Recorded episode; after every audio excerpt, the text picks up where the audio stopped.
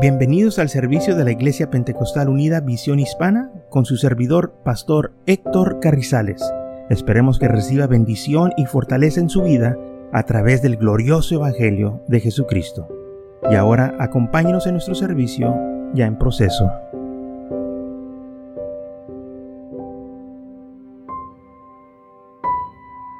Entonces, segundo libro de los Corintios capítulo 4 versículo 1 dice así, por lo cual teniendo nosotros este ministerio según la misericordia que hemos recibido, no desmayamos.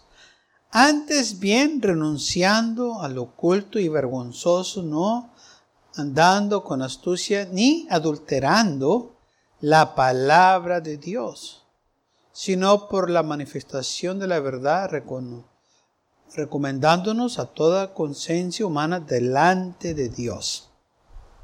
Muy bien, dice, aquí Pablo que ellos no andaban adulterando la palabra del Señor, no andaban en astucia, no andaban en oculto o lo vergonzoso, sino que ellos andaban trabajando rectamente, predicando, evangelizando. Y nosotros tenemos que acordarnos de que el enemigo no se queda con las manos cruzadas, él va a atacar la iglesia, él va a atacar los creyentes, va a atacar las personas, para que no escuchen la palabra de Dios.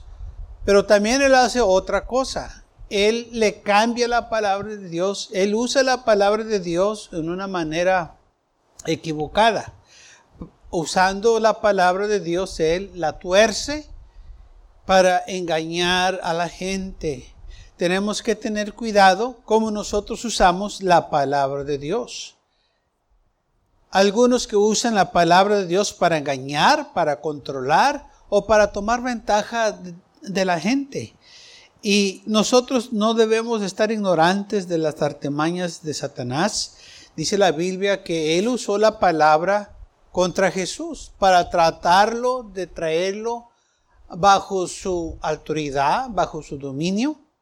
Y esto lo encontramos en el libro de Mateo capítulo 4, cuando dice la palabra del Señor que después que Jesús fue bautizado, dice la palabra del Señor en versículo 1 del capítulo 4 de Mateo, entonces Jesús fue llevado por el Espíritu al desierto para ser tentado por el diablo. Y después de haber ayunado 40 días y 40 noches, tuvo hambre. Y vino el tentador y le dijo, si eres hijo de Dios, di que estas piedras se conviertan en pan. Él respondió y dijo, escrito está, no solo de pan vivirá el hombre, sino de toda palabra que sale de la boca de Dios. Entonces el diablo lo llevó a la santa ciudad y lo puso sobre el pináculo del templo y le dijo, si eres hijo de Dios, échate abajo porque escrito está, a sus ángeles mandará cerca de ti y en sus manos te sostendrán, para que no tropece contra tu pie en piedra. Jesús le dijo, escrito está también, no tentarás al Señor tu Dios. Entonces vemos aquí que después de que Jesús acabó de ayunar 40 días y 40 noches, dice la isla que tuvo hambre, y vino el enemigo y lo empezó a atacar el, enemigo lo quiso poner bajo su autoridad, tentándolo, uh, retándolo que hiciera ciertas cosas. Y Jesús no se dejó llevar por sus artimañas, no permitió que el enemigo tuviera autoridad sobre él. Ahora dice la Biblia que el enemigo viene y le dice, si eres el Hijo de Dios, convierte estas piedras en pan. Hazlo si eres el Hijo de Dios. Pero ¿qué le dijo Jesús? No solo de pan vivirá el hombre, sino de toda palabra que sale de la boca de Dios. Escrito está. Usó Jesús la palabra para defenderse. Entonces el enemigo usa lo mismo, usa la palabra para tentarlo para traerlo bajo su sujeción, bajo su autoridad. Y dice la Biblia que le llevó a la santa ciudad y lo tentó que se avientara del templo hacia abajo y dijo, porque escrito está. Está escrito que si te, si te avientas, los ángeles te van a sostener o, te van a este, proteger y no van a dejar que te hagas daño. ¿Qué fue lo que pasó aquí? El diablo estaba diciendo, pues escrito está que esto tú lo puedes hacer. Usando la palabra para inducirlo, para tentar a Dios. Pero ¿qué es lo que le dijo Jesús? ¿Qué fue la respuesta cuando el diablo le dijo esto? Escrito está también. No tentarás al Señor tu Dios. Entonces vemos que el enemigo usa la palabra para engañar, para tomar control de la gente, usando la palabra, porque él sabe que muchos eh, este, están ignorantes de las cosas de Dios y entonces él toma ventaja de esto.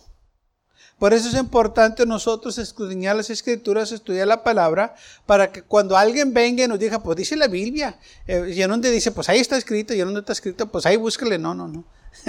dice o no dice. Y muchas veces le quieren torcer a conveniencia. Y muchas de las veces hay gente que la usa la palabra para tomar ventaja de la gente. El enemigo estaba tratando de usar la palabra para tomar ventaja de Jesús, para apoderarse de Jesús, para hacer lo que hiciera cosas que eran contra la palabra. Porque a Jesús aventarse, él estaba tentando a Dios. Nosotros nunca debemos de tentar a Dios. Si el Señor cuida de mí. Pero eso no quiere decir que yo me voy a aventurar enfrente de un carro y voy a decir, acá Dios me cuida. No, eso es tentar al Señor. Si viene un carro, yo me tengo que quitar. No tentes al Señor. Y es lo que el diablo quería que Jesús se sujetara a él a lo que él estaba diciendo. Y Jesús dijo, no. Porque también dice la palabra que no debo yo de tentar a Dios. Otra vez lo llevó el diablo a un monte muy alto y le mostró todos los reinos del mundo y la gloria de ellos. Y le dijo, todo esto te daré si postrado me adoréis. Entonces Jesús le dijo, vete Satanás, porque escrito está, el Señor tu Dios adorarás y a Él solo serviréis.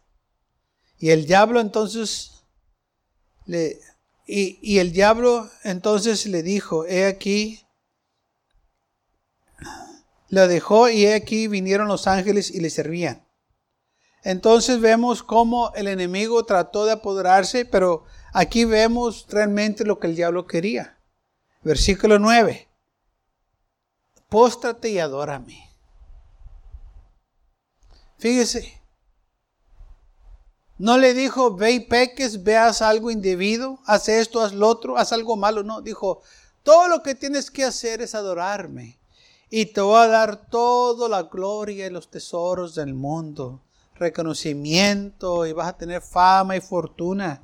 Eh, y todo va a estar bien si te postras ante mí y me adoras. Pero Jesús le respondió, y le dijo, escrito está, al Señor tu Dios adorarás. A Él solo servirás. Yo no me puedo postrar ante ti. Yo no me puedo eh, este, hincar ante ti. Estás fuera de lugar. Estás, eh, estás equivocado. Y esto nosotros tenemos que acordarnos que solo Dios merece toda la honra, gloria y alabanza. No importa que lo que nos quieran ofrecer. Si me adoras, si me sirves, te doy. Porque la Biblia dice, al Señor tu Dios adorarás. Yo, yo ya tengo quien adoro. Yo ya tengo quien sirvo. Por eso no me puedo postrar ante nadie y adorar a nadie. Porque yo sirvo al Dios de la gloria.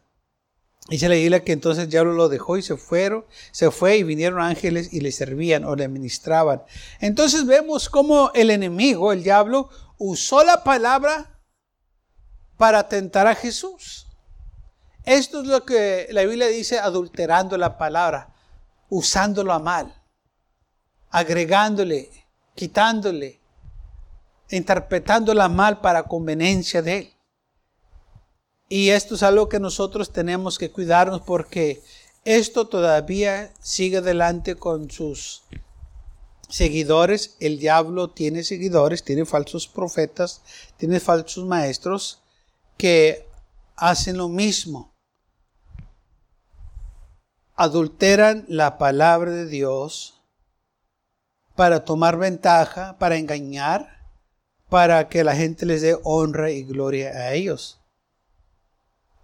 Y nosotros tenemos que tener cuidado. ¿En dónde se encuentra este, uh, cuando Jesús le dijo que escrito estaba? Bueno, en Salmos, eh, 100, eh, Salmos 91, capítulo 91, versículo 9 al 11, dice, porque has puesto Jehová que es mi esperanza al Altísimo por tu habitación. No te sobrevendrá mal, ni plaga tocará tu morada, pues a sus ángeles mandará cerca de ti, y te guardarán en todos tus caminos. De ahí citó el diablo esta escritura del Salmos 91. Y le dijo a Jesús, hazlo a cabo, pues está escrito que los ángeles te van a sostener. Te van. dijo Jesús, no, no tentarás al Señor tu Dios.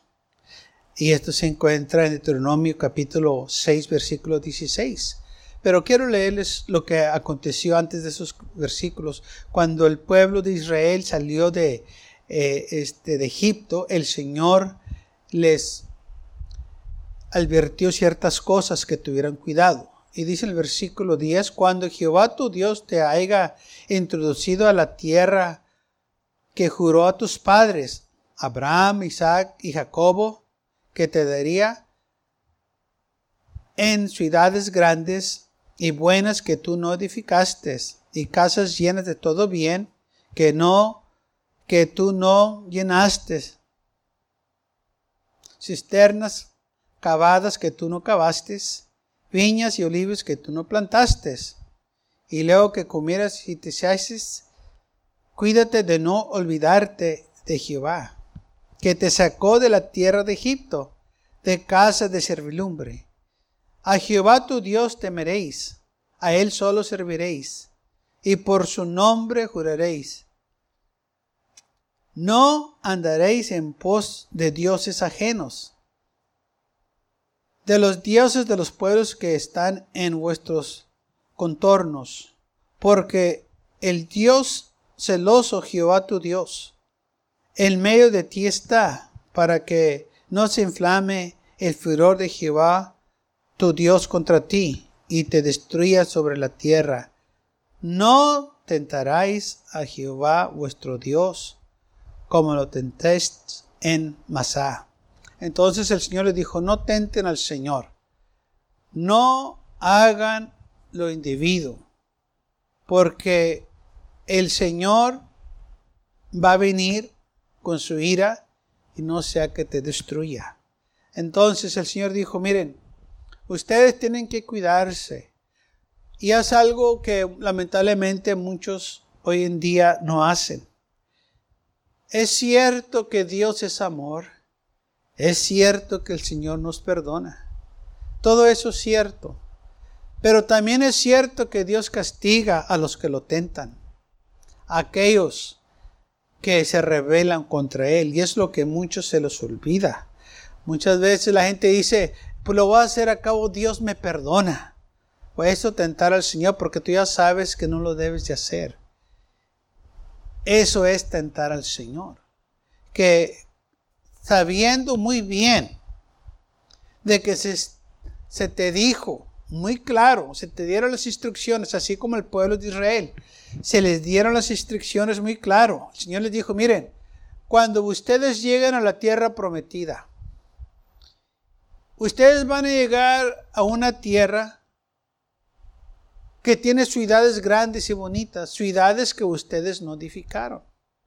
Van a llegar a casas, casas grandes y elegantes que no edificaron, pero ahí van a vivir. Y luego van a tener ustedes mucho que comer. Viñas y olivos que no plantaron. Van a comer de lo bien de la tierra hasta saciarse. Cisternas eh, que ustedes no cavaron, de ahí van a tomar el agua fresca. O sea que ustedes van a llegar a lo servido ya, a lo preparado. Y todo lo que tienen que hacer es serme fiel y servirme. Es todo lo que tienen que hacer.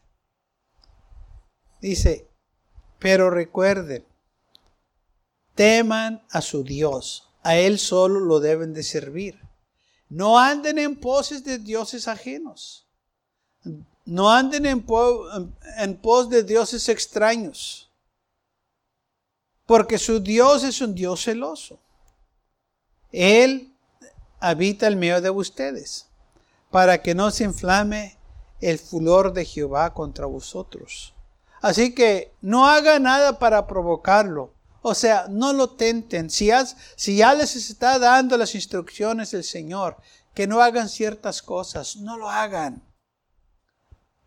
Porque va a haber consecuencias. Y por eso dice la Biblia, no tentes al Señor. Ten cuidado. Y muchos dicen, acabo Dios perdona. Dios es amor. Es cierto que Dios es amor. Pero también dice la Biblia Qué terrible cosa es caer en manos del Dios vivo, pues nuestro Dios es un fuego consumidor. Lamentablemente estos no se acuerdan de los demás versículos, nomás toman ciertos versículos a conveniencia y se les olvida a los demás. Es lo que el diablo estaba haciendo, estaba nomás tomando versículos a conveniencia. Se les estaba olvidando los demás, pero Jesús él lo recordó. Y así hay muchos que nomás toman ciertas escrituras a conveniencia y las otras las ignoran porque no les conviene. Piensan que si se olvidan de ellas, pues, pues no son este, importantes y no va a haber consecuencias y están equivocados. Y lamentablemente así hay algunos que usan la palabra de Dios para engañar, para defraudar, para traer así seguidores y no para el Señor. Usando la palabra, adulterando la palabra para beneficio de ellos. Así que nosotros tenemos que tener cuidado. Nosotros debemos de recibir la palabra de Dios con alegría y no hacer como hacen aquellos que no aman al Señor, que toma nomás lo que les conviene. Debemos de tomar toda la palabra del Señor. Y Pablo dice en 1 de los Corintios, capítulo 10, versículo 1, dice, Por, porque no queremos, hermanos, que ignoráis que nuestros padres todos estuvieron bajo la nube y todos pasaron el mar. Y todos en Moisés fueron bautizados en la nube y en el mar. Y todos comieron el mismo alimento espiritual y todos vivieron la misma bebida espiritual, porque bebían de la roca espiritual que les seguía, y la roca era Cristo. Pero de los demás de ellos no se agradó Dios, por lo cual quedaron postrados en el desierto. Mas estas cosas sucedieron como ejemplos para nosotros, para que no codiciemos cosas malas como ellos codiciaron, ni seamos idólatras como algunos de ellos. Según está escrito, se sentó el pueblo a comer y a beber y se levantó a jugar. Y forniquemos como algunos de ellos fornicaron y cayeron en un día veinte mil, veintitrés mil. Y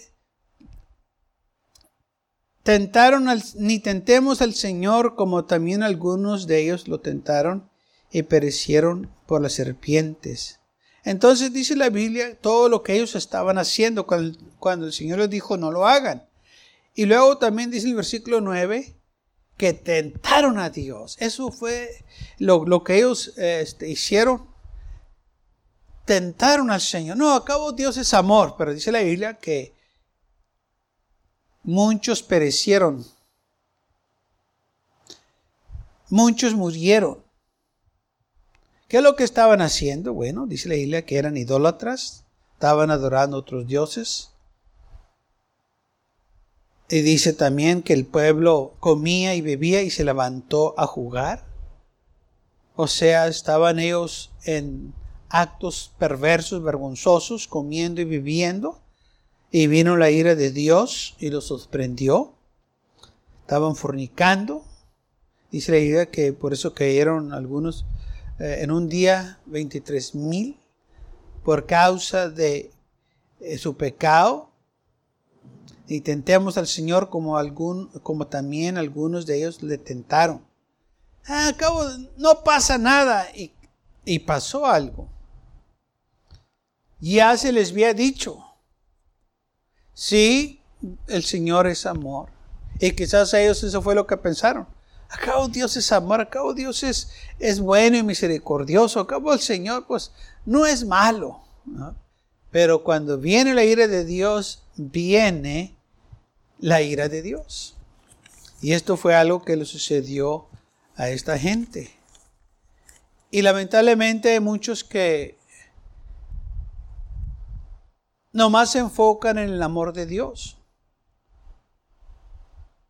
Es bueno hablar del amor de Dios, necesitamos escuchar del amor de Dios, pero a la misma vez también tenemos que acordarnos que el Señor va a traer toda acción a juicio. Nosotros no podemos ignorar las consecuencias del pecado. La Biblia dice que la paga del pecado es la muerte. Entonces hay consecuencias por el pecado. ¿El Señor nos ama? Claro que sí pero también nos advierte de las consecuencias si no lo obedecemos. Y Jesús dijo, si amáis, guardar mis mandamientos. Y sus mandamientos no son duros. Sus mandamientos son con nosotros. No estemos viviendo en pecado, sino que nos ríndanos a Él y le sírvanos a Él. Sí, va a haber falsos profetas, va a haber falsas personas que van a venir a tratar de engañarnos, tratar de decir, no tiene nada que ver que hagas esto, nomás un poquito no tiene nada que ver. No es cierto, quizás no tiene nada que ver un poquito, pero le estás abriendo la puerta al enemigo. Y con un poquito va creciendo.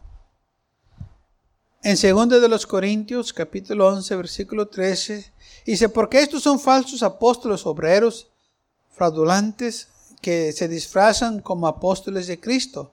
Y no os maravilléis, porque el mismo Satanás se disfraza como ángel de luz. Así que no os extrañe si también sus ministros se disfrazan como ministros de justicia, con, cuyo fin será conforme a sus obras. Entonces, así como Satanás vino a engañar a Jesús, o tratando de engañar a Jesús, adulterando la palabra, así vienen también sus ministros. Pablo dice aquí que son falsos apóstoles, obreros fraudulentes, disfrazados como ministros de Jesús, pero realmente son ministros de Satanás. Y fíjese lo que dice la Biblia. Satanás mismo se disfraza como ángel de luz. Con razón muchos no saben cuando se les parece. Muchas veces dicen, yo miré un ángel muy bonito y me dijo que es que lo hiciera, que todo estaba bien. Pues sí. Ese es el enemigo que te hizo eso. Se disfrazó. Porque si el diablo se manifiesta como realmente es, no creo que tuviera seguidores. Pero él tiene que disfrazarse para engañar. Tiene que echar mentiras. Dice la Biblia que es el padre de mentiras. Entonces vemos nosotros que sí es posible que la palabra de Dios se use mal para causar daño. Porque el enemigo lo hace. Para distorsionar la verdad, para que la gente se confunda y que haya fricción, que haya desacuerdos. De eso se trata. Ese es el objetivo de él, de causar división, destrucción, contendias, pleitos, envidias, toda clase de, de situaciones para que la persona no sirva al Señor. Y nosotros tenemos entonces que estar al tanto de estas cosas, sabiendo que estamos en una guerra espiritual, el enemigo le va a cambiar. El enemigo va a hacer todo lo posible para que la gente esté confusa. Recordemos que la Biblia dice que Dios no, se, eh, Dios no es Dios de confusión, sino de paz. Y cuando hay confusión es de parte del enemigo. Entonces nosotros tenemos que hacer como Jesús lo hizo. Que cuando alguien nos dice una cosa, compararlo con la Biblia. Y si la Biblia en otro versículo, en otros capítulos nos dice otra cosa, hay que tener cuidado. Porque muchas de las veces el enemigo dice, mira, lo que dice aquí lo puedes hacer. ¿No?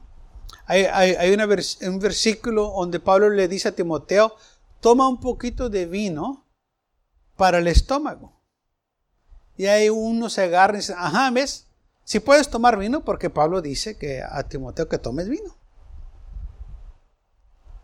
¿Eh? Puedes tomarlo. Y la gente dice, ok, pues va a tomar. Y se emborrachan. Pero ¿qué dice la Biblia? Los borrachos no van a entrar al reino de los cielos. Entonces, ¿qué está pasando? Es que unos están tomando ese versículo para mal. Es cierto que Pablo le dijo eso a Timoteo. Pero también sabemos que el fruto de la vida también se usa como medicina. Usted puede tomar un medicamento que el doctor le recomienda, que le da la receta, usted va y lo toma, ¿verdad? Este, de acuerdo a las instrucciones que el doctor le dio. Eso se llama medicina. Pero si usted toma medicamento que alguien le dio de la calle y se lo está tomando, eso se llama droga. usted está haciendo un acto ilegal. ¿Vio la diferencia? ¿Por qué? Porque aquí lo está haciendo en orden, lo está haciendo con alguien que le está dando autoridad, le están recomendando cierta cosa para su bien. Acá, ¿qué, ¿por qué lo está haciendo? ¿Qué es el motivo? No, pues es que me, va a ayudar. ¿Y por qué no vas con el doctor? Ahí está la diferencia. Entonces, cuando uno toma bien el medicamento, pues es medicina. Y cuando uno lo toma mal, es droga. Es ilegal. Eh, o, sea, es algo ilícito. Así también en la palabra de Dios. Pablo le estaba recomendando a Timoteo, toma vino, toma este jugo de la vida para que te sientas mejor. Pero no le estaba diciendo que se emborrachara. No, dice, úsalo como medicina, lo puedes usar. Dios hizo la medicina también. Pero también recuerda que los borrachos no van a entrar al reino de los cielos. Así que tengamos cuidado. No dejemos que el diablo tuerza la palabra de Dios y la esté adulterando para causarnos que nosotros, que pequenos, porque es lo que Él quiere, que nosotros usemos la misma palabra de Dios contra nosotros para mal, porque es lo que Él estaba haciendo, usando la palabra de Dios para manipular a Jesús que hiciera lo que él estaba diciendo.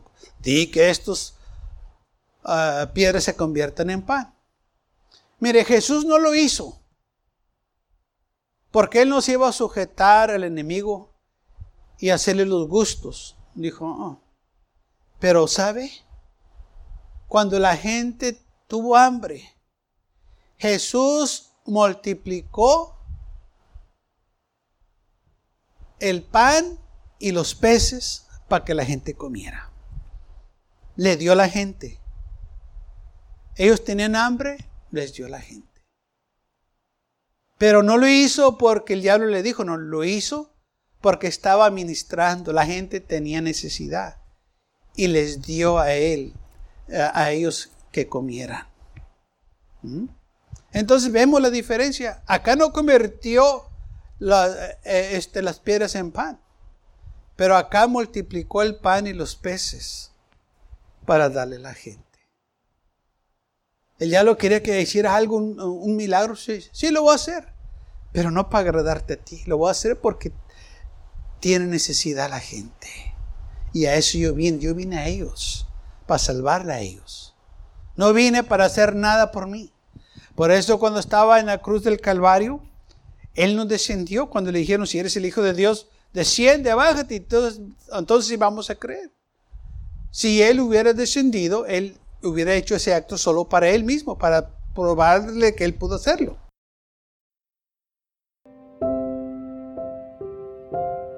Gracias por acompañarnos y lo esperamos en el próximo servicio.